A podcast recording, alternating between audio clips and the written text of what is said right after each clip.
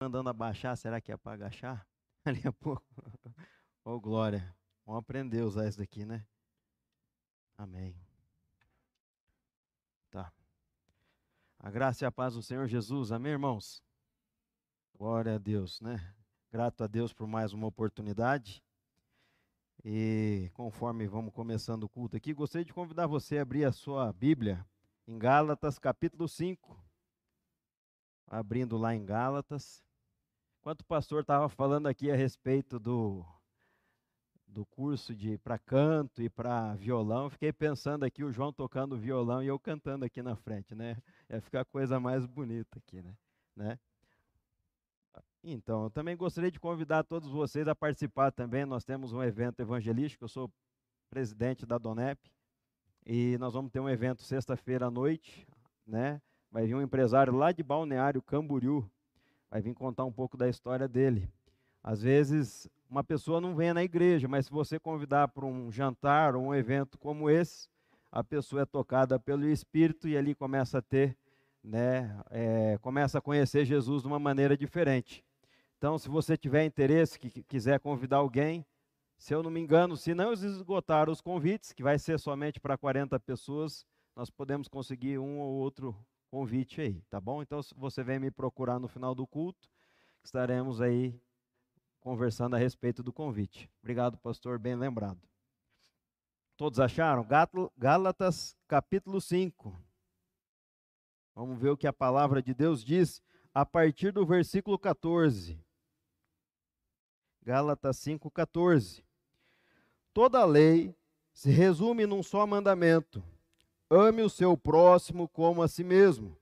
Mas se vocês se mordem e se devoram uns aos outros, cuidado, para não se destruírem mutuamente. Por isso eu digo a vocês: vivam pelo Espírito, e de modo nenhum satisfarão desejos da carne Pois a carne deseja o que é contrário ao espírito, e o espírito o que é contrário à carne. Eles estão em conflitos um com o outro, de modo que vocês não fazem o que desejam. Mas, se vocês são guiados pelo espírito, não estarão debaixo da lei. Ora, as obras da carne são manifestadas pela imoralidade sexual, impureza, libertinagem, idolatria, feitiçaria, ódio, discórdia, ciúmes, ira, egoísmo, dissensões, facções, invejas, embriaguez, orgias e coisas semelhantes. Eu os advirto, como antes já, adverti, já os adverti. Aqueles que praticam essas coisas não herdarão o reino de Deus.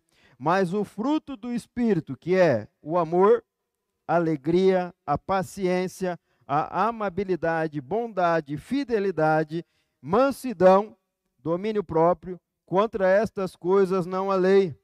Os que pertencem a Cristo Jesus crucificaram a carne, com as suas paixões e os seus desejos. Se vivemos pelo Espírito, andemos também pelo Espírito, e não sejamos presunçosos, provocando uns aos outros e tendo inveja um dos outros.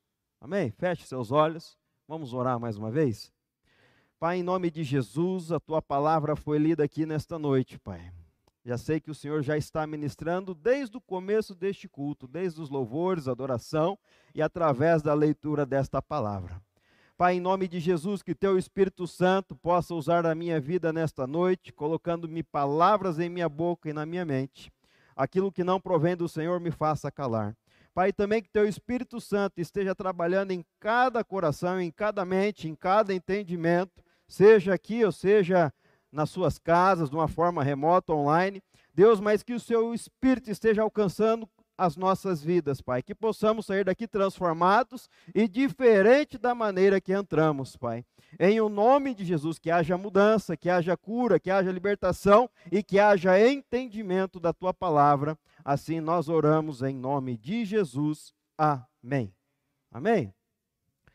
E o tema dessa mensagem é vida pelo Espírito.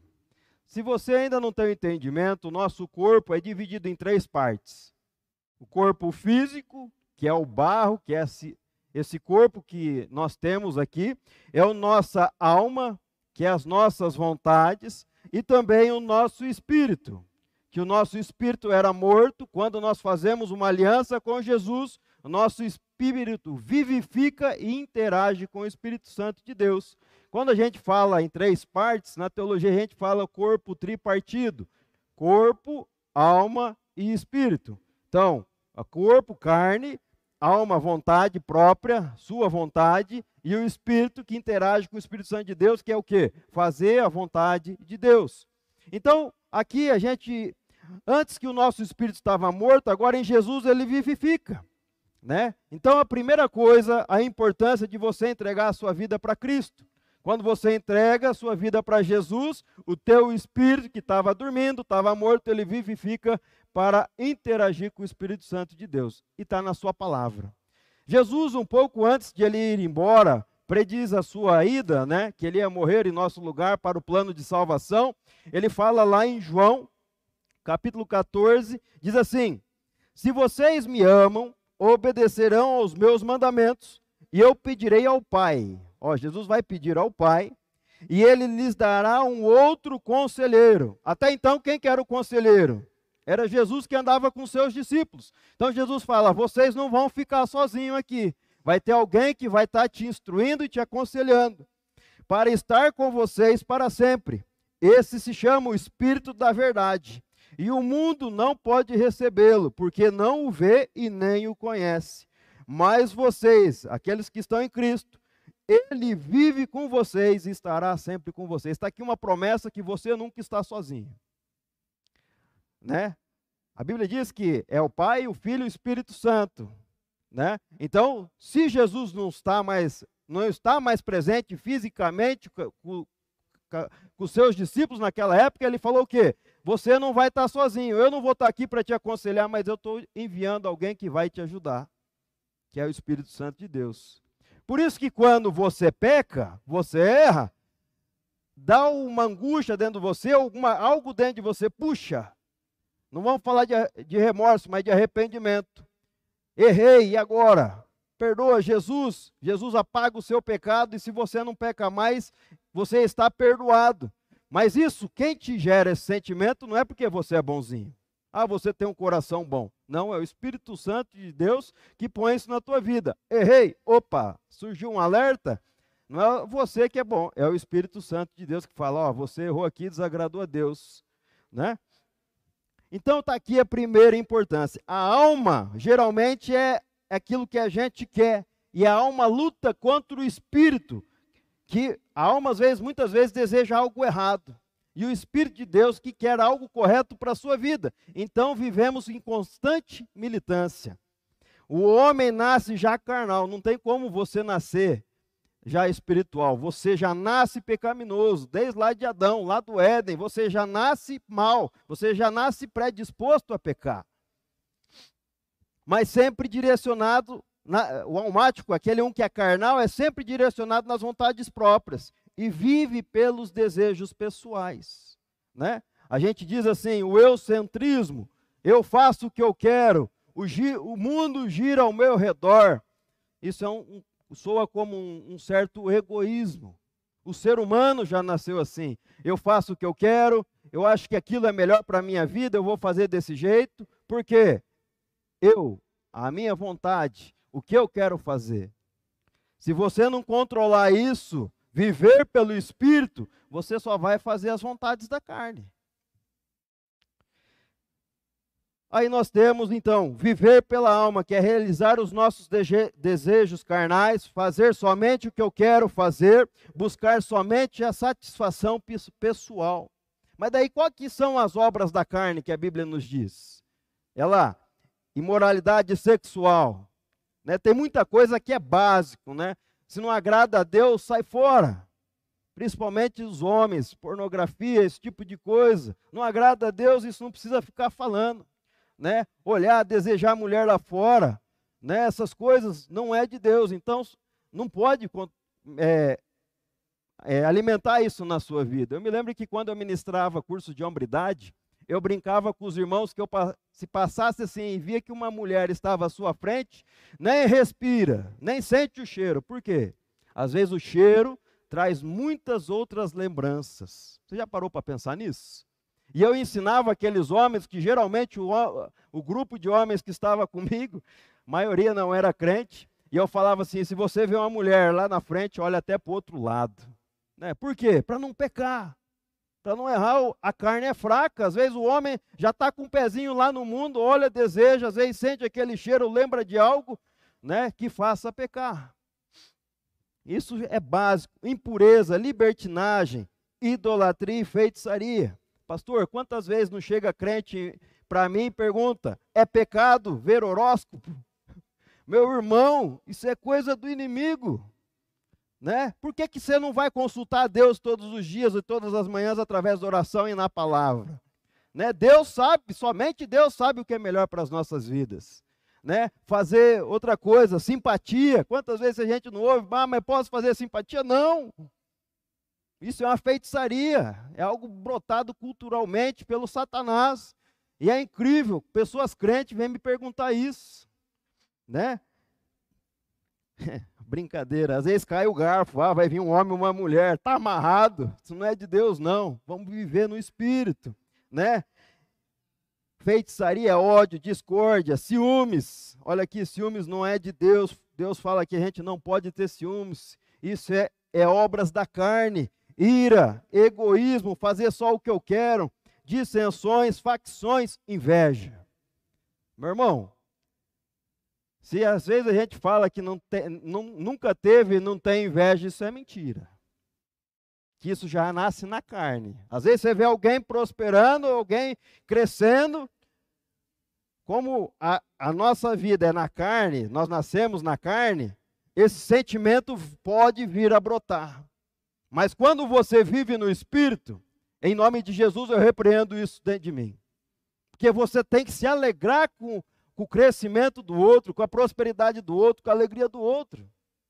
Repreende isso na sua vida em nome de Jesus. Né? Às vezes o diabo lança setas na nossa mente que nem nós mesmos acreditamos que nós pensamos naquilo. Você já parou, já teve uma situação dessa na sua vida? Você é uma pessoa boa, procurando viver as coisas de Deus, de repente você pensa algo terrível. Isso não é você, o diabo vem sopra na tua mente, aquilo lá aparece. Aí está o discernimento espiritual e viver pelo Espírito. Eu repreendo esse pensamento em nome de Jesus. Porque se você deixa esse pensamento entrar na sua mente, você começa a alimentar ele, logo aquilo vai se tornar um pecado na sua vida. Então repreende isso em nome de Jesus. Inveja, embriaguez, orgias e coisas semelhantes. Isso é obra da carne. No começo da minha vida cristã, recém-casado, eu tive muito problema com isso. Porque eu só queria satisfazer o quê? As minhas vontades. Eu sempre gostei muito de moto, de viajar de moto. E quando eu tinha oportunidade, eu falava, ó, oh, tô indo. Né? E viajava lá seus 10, 15 dias de moto. Mas o que, que trazia dentro da minha casa? Trazia discussões, discórdia, desentendimentos, né? E às vezes eu não conseguia compreender isso, porque eu gostava tanto daquilo e por que, que ela não gostava? Até o teu discernimento espiritual. Puxa vida. E hoje, hoje, às vezes, ela não gosta nem de moto por causa disso, foi erro meu. Por que, que eu não podia só ir ali, na, ali tomar um café como todo mundo e voltar? Não é? Então não é somente fazer a minha vontade, isso é um exemplo. Às vezes você gosta de fazer tanto alguma coisa, que isso às vezes está afetando o teu relacionamento, está afetando a sua família. Seja gostar depois, no final do expediente, curtir com os amigos, ou seja, jogar bola todos os dias, eu não sei qual é o teu problema. Mas às vezes isso está afetando o teu relacionamento. E isso é egoísmo da tua parte. Tudo tem que ter um equilíbrio, moderação na vida do crente, para que possa desfrutar paz, tranquilidade, né? ter os frutos do Espírito dentro do seu lar. Agora, viver pelo Espírito. O que é viver pelo Espírito? É viver pelo que é correto. É viver porque ele é, pelo que a Bíblia diz que devemos fazer. É viver buscando e em, em agradar a Deus. É totalmente diferente de viver aquilo que você quer, mas é, é viver pensando em fazer aquilo que Deus quer que seja feito. E sempre vai haver essa guerra, militância. A alma vai militar com o teu espírito. Isso vai ser constantemente na vida de um cristão. Você tem que ter o discernimento, vai sempre confrontar, disputar um com o outro, mas você, a base do segredo disso é discernimento espiritual. Quando entregamos as nossas vidas para Jesus, o Espírito Santo passa a habitar na onde? Dentro de você, interagindo com o teu espírito. E a vida com Jesus é como uma árvore que cresce, amadurece e dá fruto. À medida que você cresce com Jesus, o Espírito Santo transforma a sua vida. Se você quiser abrir junto comigo a sua Bíblia, em João capítulo 15, nós vamos entender a respeito um pouco de frutos, o que é dar frutos, como que funciona. Versículo 15, o 1 e 2. A Bíblia diz assim: Jesus está dizendo: Eu sou a videira, a videira verdadeira, e o meu pai é o agricultor todo ramo que estando em mim, ou seja, se você está ligado em Jesus através do teu espírito, não dá fruto, o que, que ele faz? Ele corta todo aquele, aquele que não dá fruto, ele corta, ou seja, já está fora do reino. E todo aquele que dá fruto, ele poda. Para quê? Para que dê mais fruto ainda. Está aqui o segredo das dificuldades e lutas nas nossas vidas. Se você tem uma aliança com Jesus e não pratica aquilo que Jesus diz para você praticar, não interage com o Espírito de Deus, não cresce em Jesus, o que acontece? Ele te tira da jogada. Mas se você está ali firme com Jesus, você vai passar por problemas sim. Não é que você entrega a sua vida para Jesus, você está isento de problemas. Não, você vai ter luta. Mas Jesus disse que você não vai estar sozinho, vai ter um conselheiro. Mas ele poda para quê? Para que você cresça mais ainda cresça em experiências com Deus, relacionamento com Jesus, cresça em amor para com os outros, no meio de onde você vive, o que você, o seu trabalho, você cresça, prospere.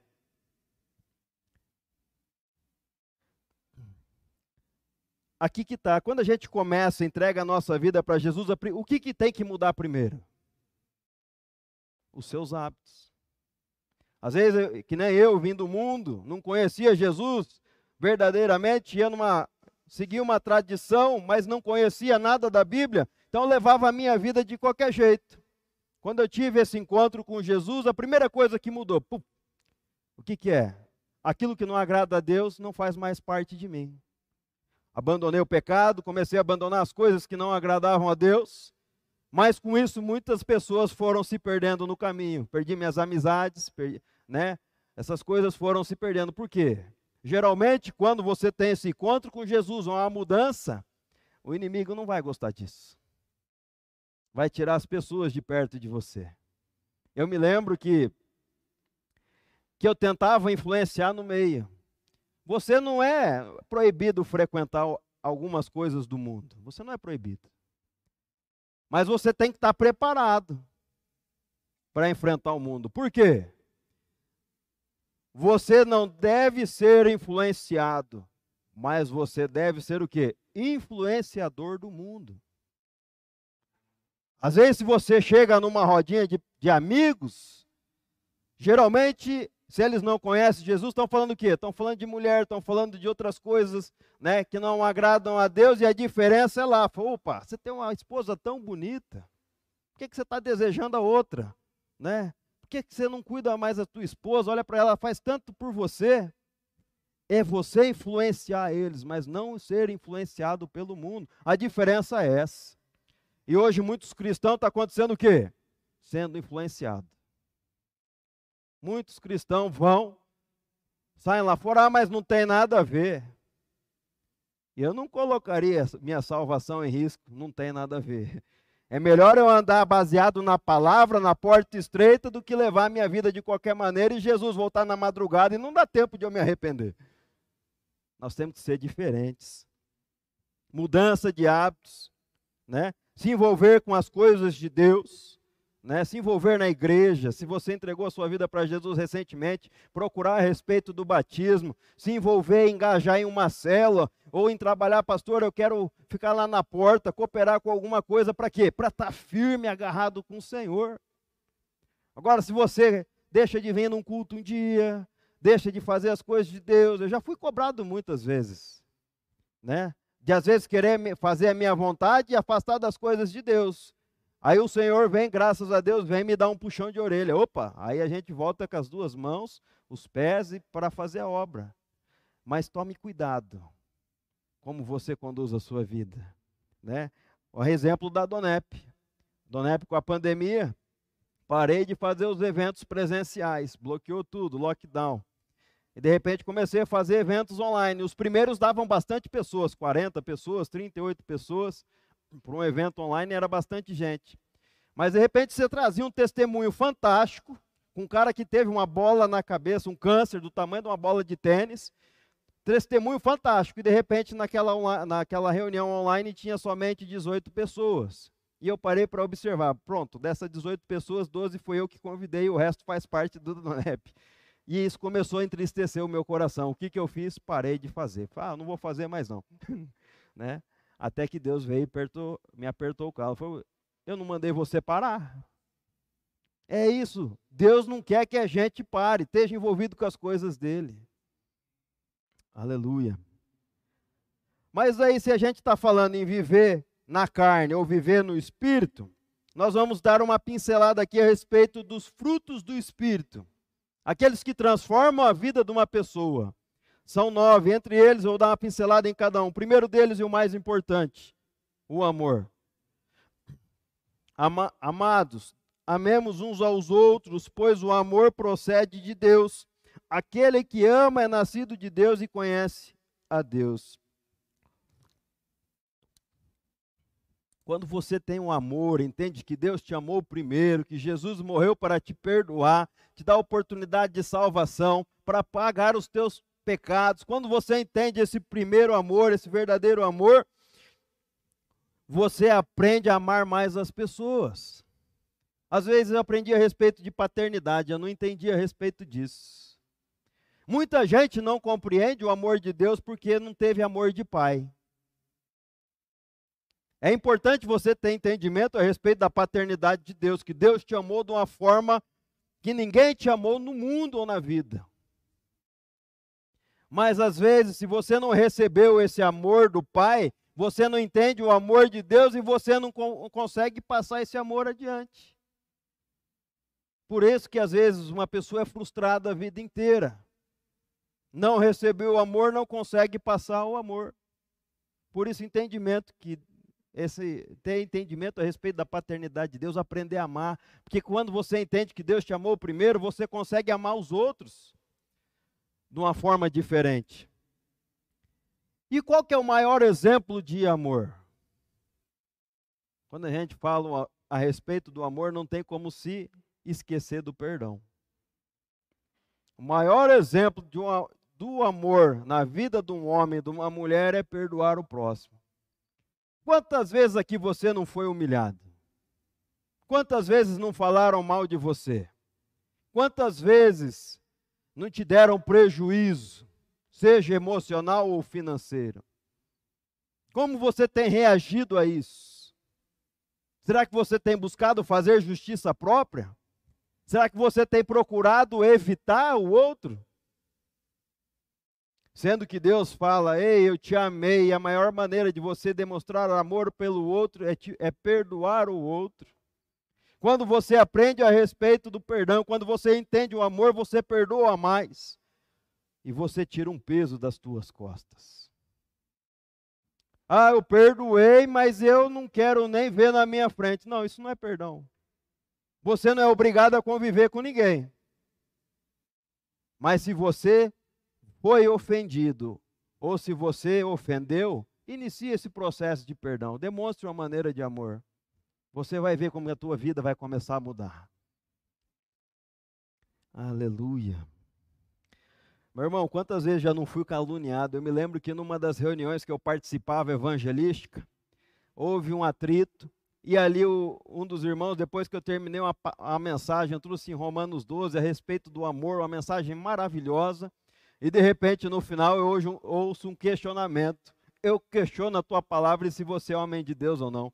Meu irmão, eu fiquei ali, para mim caiu o meu chão, mas eu a princípio eu queria me justificar com as minhas próprias mãos, mas quem me justificou foi o próprio Deus. Quem justifica aquilo que falam de você não é você que precisa se justificar para os outros. Você não precisa falar, se explicar para ninguém, mas o próprio Deus te justifica. O próprio Senhor mostra quem você é.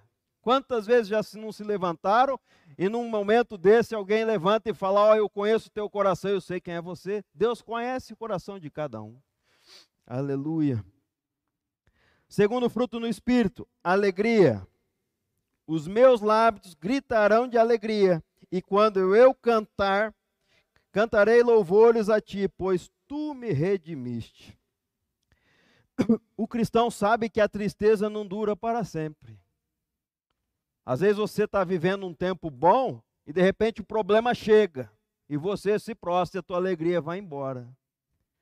Mas o cristão tem que ter o um entendimento que esse momento de luta, de provação, não vai ser eternamente. O problema vai passar, Deus vai te dar uma solução. O importante é você aprender. O que, que eu tenho que aprender nesse momento de luta? Mas em todo momento ser alegre. É difícil. A luta do cristão faz parte de um propósito de Deus, né?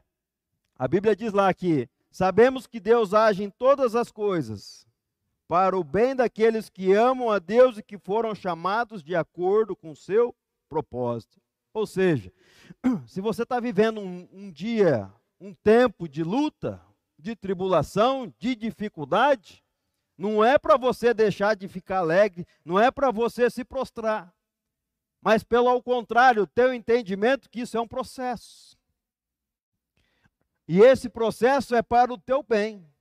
A Bíblia está garantindo todas as coisas, todas as coisas cooperam para o bem daqueles que amam a Deus. Ou seja, esse problema hoje é para te ajudar a entender o que você precisa mudar. Às vezes é para entender o que você precisa aprender algo. Quem aqui, quando a gente vai na escola, para a gente aprender, acontece o quê? A professora passa o quê? Um problema. Você não consegue aprender algo sem ter um problema. O crente não é diferente, o cristão não é diferente. Para nós aprendermos se as coisas vai tudo bem, a gente não aprende a nada. Mas precisa ter um parafuso apertado para que a gente possa, precisa ter um problema para que a gente possa aprender. Então é para o bem daqueles que amam a Deus e tudo tem um propósito. Eu me lembro que eu tinha muito problema no começo da minha história com Cristo. E eu não entendia o porquê desses problemas. E eu tinha um companheiro na fé, meu irmão até é, amigo, irmão em Cristo, pastor. Ele tinha uma veterinária e todos os dias eu ia na veterinária dele bem cedo. Tinha louvores.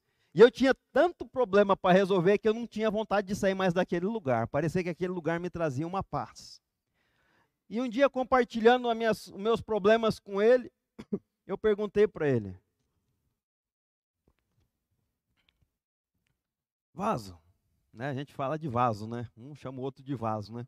Vaso, por que, que eu passo tanto problema? Parece que a vida dos outros é mais fácil e a minha parece que é um pouco mais difícil. E eu não entendia. E um dia ele falou para mim, eu creio que inspirado pelo Espírito Santo de Deus. Você passa tanto problema hoje porque Deus quer quer usar a sua vida amanhã. Mas eu não entendi. Hoje você passa problema, Deus vai mudar a tua história e isso vai, vai mudar a tua vida e você vai levar isso para outras pessoas. Hoje eu entendo por que, eu viajo dando testemunho pela Donep. Quantas pessoas já não, através da minha vida, do que Deus já fez na minha vida, conheceram a Jesus? Às vezes é por isso que você passa um problema hoje. Porque às vezes se você passa um problema hoje no teu casamento, amanhã você vai estar tratando com casais e vai chegar uma pessoa com o mesmo problema que você teve lá atrás. Aí você vai ter sabedoria para ensinar aquela pessoa como sair daquela situação.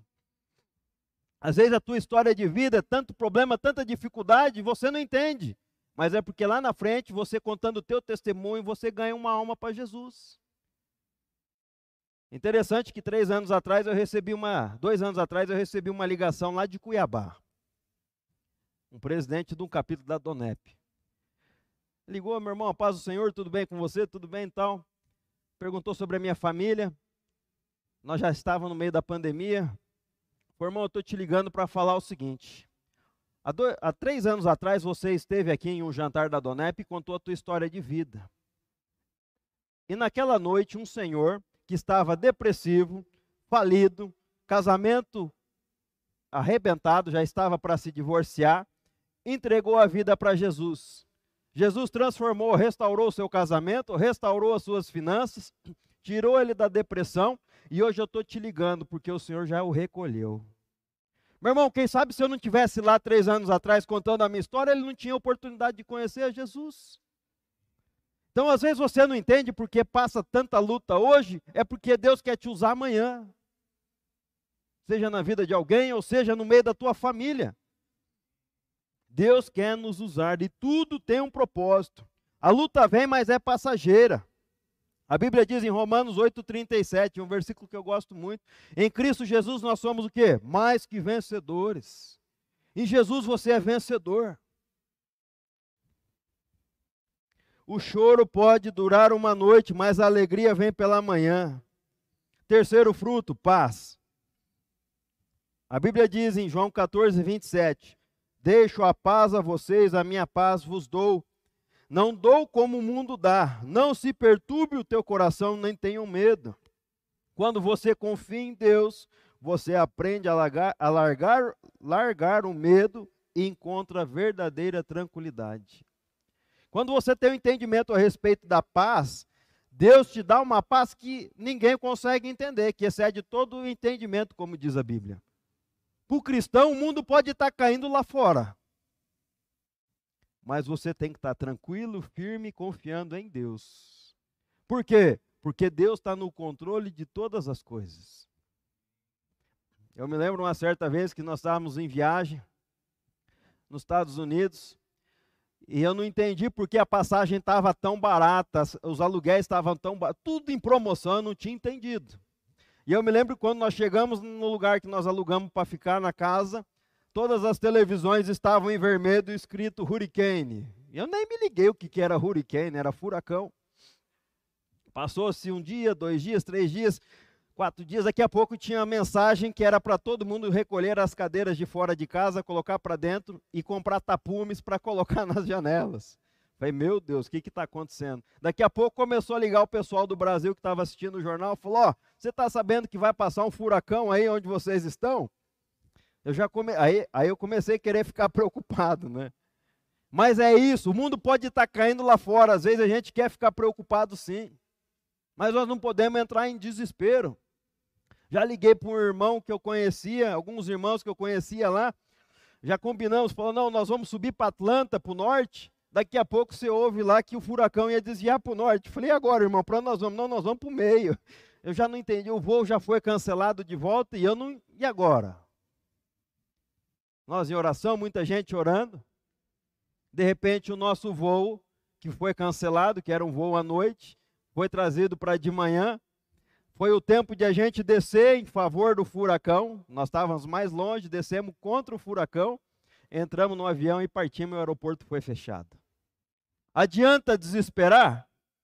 Deus está no controle de todas as coisas. E se fosse para aquele furacão passar onde nós estamos, Deus ia nos cuidar de alguma maneira.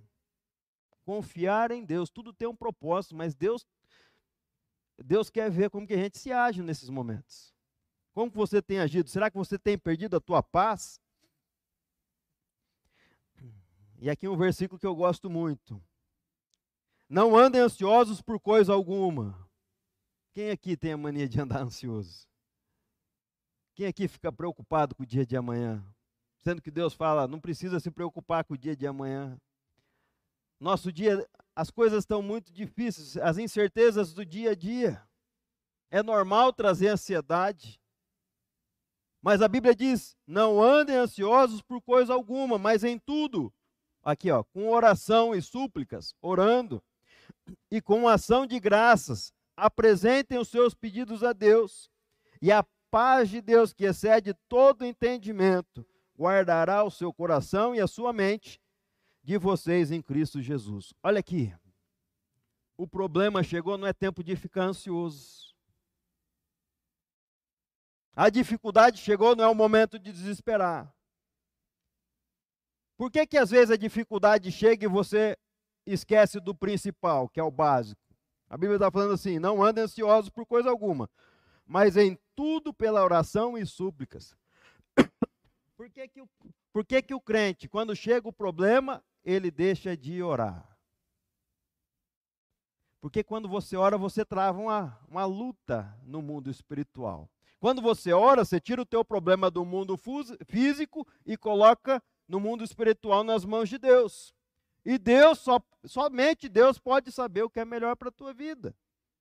Mas às vezes o problema chega, você fica ansioso, você se desespera, já começa a mudar seu, o seu humor. Mas aqui, ó, não ande ansioso, mas em tudo, coloque diante de Deus e com graça apresente os seus pedidos e Deus vai te dar a paz. Aí eu te pergunto, cadê a sua confiança? Principalmente naqueles que já são crentes. O mundo está olhando eu e você lá fora. As pessoas estão olhando como a gente, como a gente se posiciona de, de, diante das, das circunstâncias, das situações. Será que você tem demonstrado confiança ou você tem se abalado por qualquer coisa? A paciência. Alegrem-se na esperança, sejam pacientes na tribulação e perseverem em oração. A paciência vem quando você entende que Deus sabe o tempo certo para tudo. Ele promete te ajudar, basta somente crer. Mas às vezes Deus nos promete algo, mas às vezes Deus promete algo para as nossas vidas, seja através de profetas ou através da Sua palavra, e aquilo que Deus prometeu demora para se cumprir. Quem já aconteceu isso? Eu já recebi inúmeras promessas de profetas da parte de Deus que ainda não se cumpriram na minha vida. Às vezes, ele promete, mas por que que não se cumpre?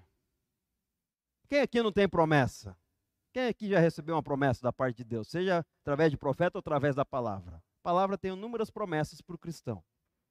Mas às vezes essa, isso não aconteceu na tua vida. Você entende o porquê? Porque tudo há um tempo certo. E às vezes a gente não consegue compreender a respeito disso. Aí, aí Salomão vem e nos ensina, o homem mais sábio. Para tudo há uma ocasião certa, há tempo para cada propósito debaixo do céu. Há tempo de nascer, tempo de morrer, tempo de plantar, tempo de arrancar o que se plantou. Está lá em Eclesiastes. Para tudo há um tempo de Deus nas nossas vidas. Se às vezes ainda não aconteceu, é que você não está preparado para receber isso da parte de Deus. Se às vezes você ainda não colheu, quem sabe você não plantou. Ou se você plantou, ainda não está no tempo de colher, por quê? Porque Deus sabe o que é melhor e, e qual o momento melhor para acontecer na minha e na tua vida. Aí nós, aí nós aprendemos paciência. Aleluia. Tenha paciência que as promessas de Deus vão acontecer na minha e na sua vida. Receba isso em nome de Jesus. Amabilidade. Ao servo do Senhor não provém brigar, mas sim ser amável para com todos, apto a ensinar, paciente. A base da igreja é Jesus. E Jesus nos ensina que o quê? Devemos congregar, relacionar com pessoas. E Deus muda, muda o seu relacionamento com as outras pessoas, ajudando você a ser menos insensível e mais amável. Quando a gente vive em grupo, em comunhão, Deus nos ensina que nós devemos amar as pessoas, ser sensível, aprender a ouvir, aprender a dar um abraço no tempo certo. E às vezes isso não acontece, né? Isso, quando eu vejo essa palavra amabilidade, eu vou confessar para vocês que eu ficava muito, muito irritado quando alguém me ligava do telemarketing. Às vezes pedindo dinheiro, oferta, às vezes pedindo alguma coisa. E isso me incomodava, porque teve um que foi muito insistente.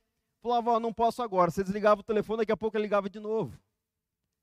Até que um dia eu fui grosso com uma pessoa. Aí o Espírito Santo veio. Você já pensou se você estiver pregando ou testemunhando e aquela pessoa estiver sentada do banco te ouvindo e lembrar da atitude que você teve com ela, na hora veio um peso sobre a minha vida. Senhor, me perdoa. E eu cacei aquele número para pedir perdão para aquela pessoa. Por quê? O crente tem que ser diferente. Tem que ser sensível, saber como lidar com as pessoas. Não ser pedra de tropeço na vida de alguém. Às vezes você trata uma pessoa com grosseria, rude, ríspido. Aquela pessoa fala: aquele, aquele irmão não pode ser crente. Aquele irmão não conhece Jesus. Olha como que ele me tratou. Nós temos que ser diferenciado, amável, está na palavra de Deus. Sexto fruto do Espírito, bondade. Sejam bondosos e compassivos uns com os outros, perdoando-se mutuamente, assim como Deus nos perdoou em Cristo Jesus. É bom fazer o bem quando você entende que todo o bem procede de Deus. E quando você entende que todo o bem procede de Deus, você vai querer fazer coisas boas para as outras pessoas. Aí eu trago um cuidado aqui. Nós temos que tomar muito cuidado com relação a isso, a ser bondosos, né? Porque o ser humano é fácil de falar mal dos outros. É fácil em trazer contenda, facções. É muito fácil você chegar numa rodinha, alguém está falando mal de alguém, ao invés de você ajudar o outro, você vai lá e emenda falando mal dele. Mas tem que ser diferente. Opa, aquela pessoa não é bem assim não, mas olha, olha pelo outro lado, aquela pessoa tem algo diferente. Procurar uma qualidade ou procurar não fazer parte daquele assunto. Cuidado que às vezes uma conversinha pode destruir todo ao redor. É muito fácil levarmos discórdia, falando mal do outro. Isso não é de Deus.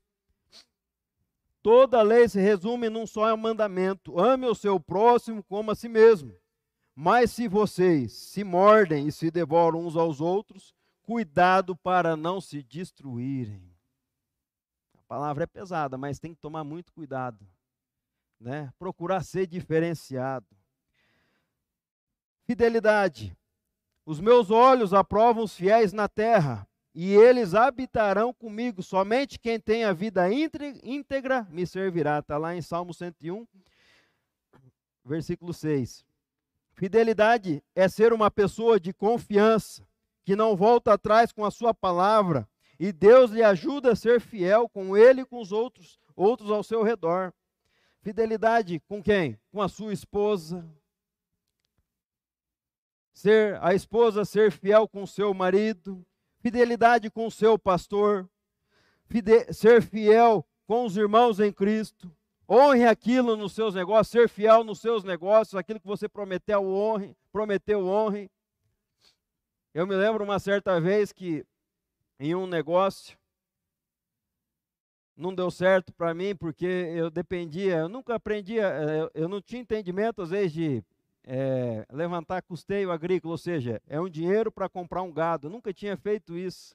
Eu tinha pago inúmeras dívidas, nós tínhamos, a minha família pagou inúmeras dívidas do meu pai, porque foi avalista de uma outra empresa, e eu falei, eu nunca vou entrar no banco para pedir dinheiro emprestado.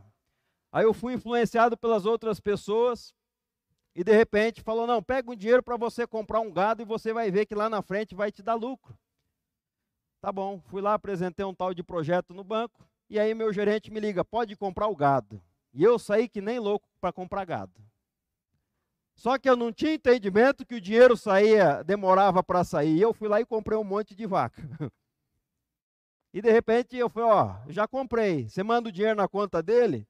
Falou, não, você não entendeu. Você podia comprar, mas o dinheiro não sai da noite para o dia. Depende do Banco Central para ver quando vai liberar. Eu falei, pronto, agora lascou. Comprei não tem dinheiro para pagar. E daí? Aí eu liguei para para o corretor, para o picareta, falou: olha, cancela o negócio que eu não tenho dinheiro para pagar. E aí que eu falo, ser fiel no que você falou.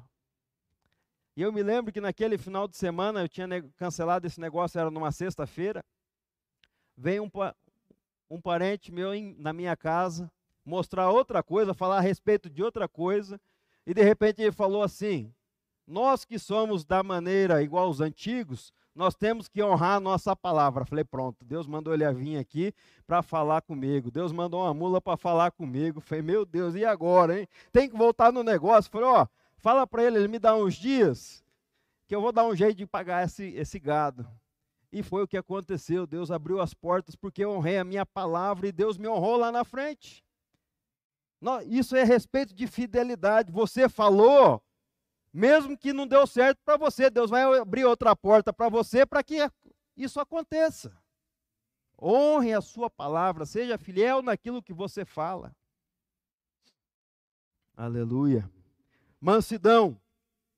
Tomem sobre vocês o meu jugo e aprendam de mim, pois eu sou manso e humilde de coração, e vocês encontrarão descanso para suas almas. Jesus era manso, tratava as pessoas com amor, ele não procurava vingar-se de ninguém, nem respondia com maldade quem o tratava mal.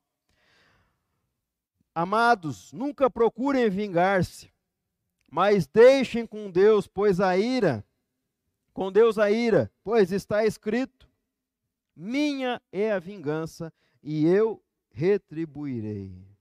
Meu irmão, se alguém te der um prejuízo, seja emocional ou financeiro, conforme eu disse antes, será que você tem procurado a vingar-se dessa pessoa? Bom, ela fez isso comigo, ela vai pagar o preço.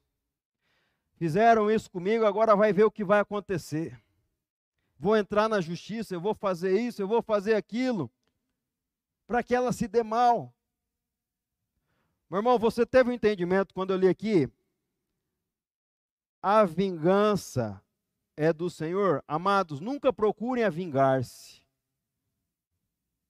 Mas deixe com Deus a ira, pois está escrito: Minha é a vingança, eu retribuirei. E uma certa vez eu estava lendo essa palavra e essa palavra foi revelada para a minha vida. Meu irmão, tudo aquilo que foi tirado de você, não é você que vai fazer vingança com as próprias mãos. Mas é o próprio Deus que se vinga. Não, ele vai matar outra pessoa? Não, não é isso que ele está falando. Ah, ela me fez mal, mas ele vai matar ela, vai destruir ela, vai quebrar ela, vai separar ela do marido. Não, não é isso que Deus está falando. Tudo aquilo que foi retirado da sua vida, Deus vai estar restituindo. A tua honra, os teus recursos financeiros, o teu emocional. Só que quando Deus vai restituindo, Ele pode te abençoar e restituir de porções dobradas. Então, se tiraram algo de você, Deus pode te dar muito mais do que foi tirado. Receba isso para a sua vida. Aleluia. Domínio próprio. O tolo dá vazão à sua ira, mas o sábio domina-se. Domínio próprio é sinal de força. Deus ajuda você a agir com sabedoria em todas as circunstâncias. Já aconteceu uma certa ocasião que, no calor da discussão, você continuou discutindo porque você falava tudo que vinha na tua mente naquele momento? E ao invés da coisa melhorar, a coisa piorou? Já aconteceu isso com você? Comigo já aconteceu várias vezes. De repente eu estou lá no auge da discussão, ao invés de eu ficar ser sábio, ficar quieto e ouvir, falei algo. E aí pronto, foi pior do que ter, não ter falado nada. Então aqui que está, domínio próprio. Se controlar, não agir por emoção, mas ter domínio do que das tuas atitudes, das tuas ações. Ter controle. O domínio próprio é sinal de força. Em situações difíceis, Deus, através do seu espírito, coloca palavras em sua boca, palavras certas, não palavras que vêm na mente, porque na mente o diabo sopra e você solta, piorou. Aleluia. Deixe o Espírito Santo transformar a sua vida. Cresças no, no fruto do Espírito. Para de viver de uma maneira almática, fazendo somente a sua vontade, mas comece a viver interagindo com o Espírito Santo de Deus e que os frutos de Deus possa frutificar na tua vida. Seja o amor, seja a alegria, seja a paz, paciência, ser amável, bondade, ser fiel, ser manso e domínio próprio. E eu gostaria de convidar você a ficar de pé para nós orarmos. Aleluia. Glória a Deus. Aleluia. E eu queria para você. A Bíblia disse ali no começo, nós falamos ali no começo, a respeito de que o nosso corpo é tripartido, corpo, alma e espírito, né? O nosso corpo é esse corpo, a alma é a nossa vontade, o nosso espírito está dormindo. Se você não tem uma aliança com Jesus, para que você possa produzir os frutos do espírito, você interagir o teu espírito com o Espírito Santo de Deus, é necessário você fazer uma coisa, uma aliança com o Senhor Jesus. Ah, mas como que eu faço uma aliança com Jesus? Tem que fazer algo especial, algo diferente? Não. A Bíblia diz que para nós entregarmos a nossa vida para Jesus, é necessário nós crermos no nosso coração e confessar com a nossa boca. Mas crer no quê? Crer que Jesus morreu por mim e por você. Lá na cruz, quando a gente olha, pensa, quando Jesus morreu, a gente lembra da cruz. E ele derramou o seu sangue pelo meu e pelo seu pecado. E nos deu a oportunidade do quê? De redenção, de salvação de ter uma livre, uma vida diferente, uma vida no espírito, com todas essas qualidades, esses frutos do espírito. Mas para você ter isso é necessário você ter uma aliança com Jesus. E eu queria convidar você a orar junto comigo. Aí no seu lugar, feche seus olhos, curve as suas cabeças, põe a mão no coração. Até nós que já conhecemos Jesus, muitas vezes no meio dos nossos problemas, nós esquecemos dessa aliança. E é necessário a gente refazer, reafirmar essa aliança. Para você ter o entendimento que você não está sozinho, mas tem um conselheiro que ele deixou aqui, que é o Espírito Santo. Então feche seus olhos, ore junto comigo nessa noite. Senhor Jesus, repete comigo, Senhor Jesus, nesta noite eu abro o meu coração e reconheço que morreu na cruz para perdoar os meus pecados. Senhor Jesus, o Senhor é o meu único e suficiente Salvador da minha vida. Escreve o meu nome no livro da vida e que teu Espírito passe a morar dentro do meu coração. Que a partir de hoje, a minha vida seja uma nova história. Em nome de Jesus, assim oramos. Amém. Você ainda com seus olhos fechados, curvados a cabeça, eu queria saber, você que fez essa oração pela primeira vez, nunca tinha feito esse tipo de oração, no seu lugar, erguesse a sua mão. Mais alguém? fez essa oração pela primeira vez, sem constrangimento algum. Se você quiser saber mais a respeito do que você fez essa noite, quiser pode procurar o pastor Giovanni ou me procurar a respeito da aliança que você fez com Jesus. Eu gostaria também de aproveitar a oportunidade de orar pela sua vida. Feche seus olhos, vamos orar. Pai, em nome de Jesus, muito obrigado pela tua palavra, Pai. Obrigado por tudo que o Senhor ministrou em nossos corações nessa noite. Eu não sei como é, está o coração dos meus irmãos, eu não sei os problemas, eu não sei as dificuldades.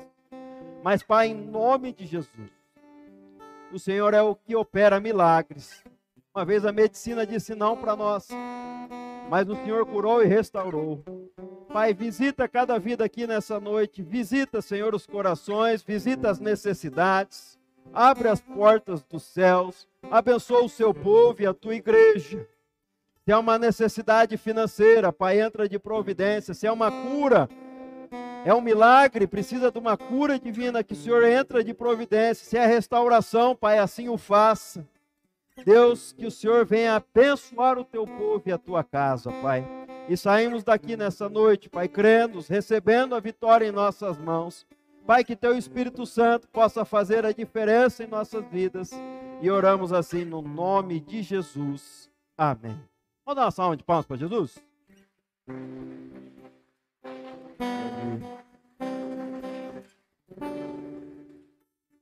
Obrigado, irmãos. Pode se assentar, passar a palavra para o pastor. Graça e paz, irmãos.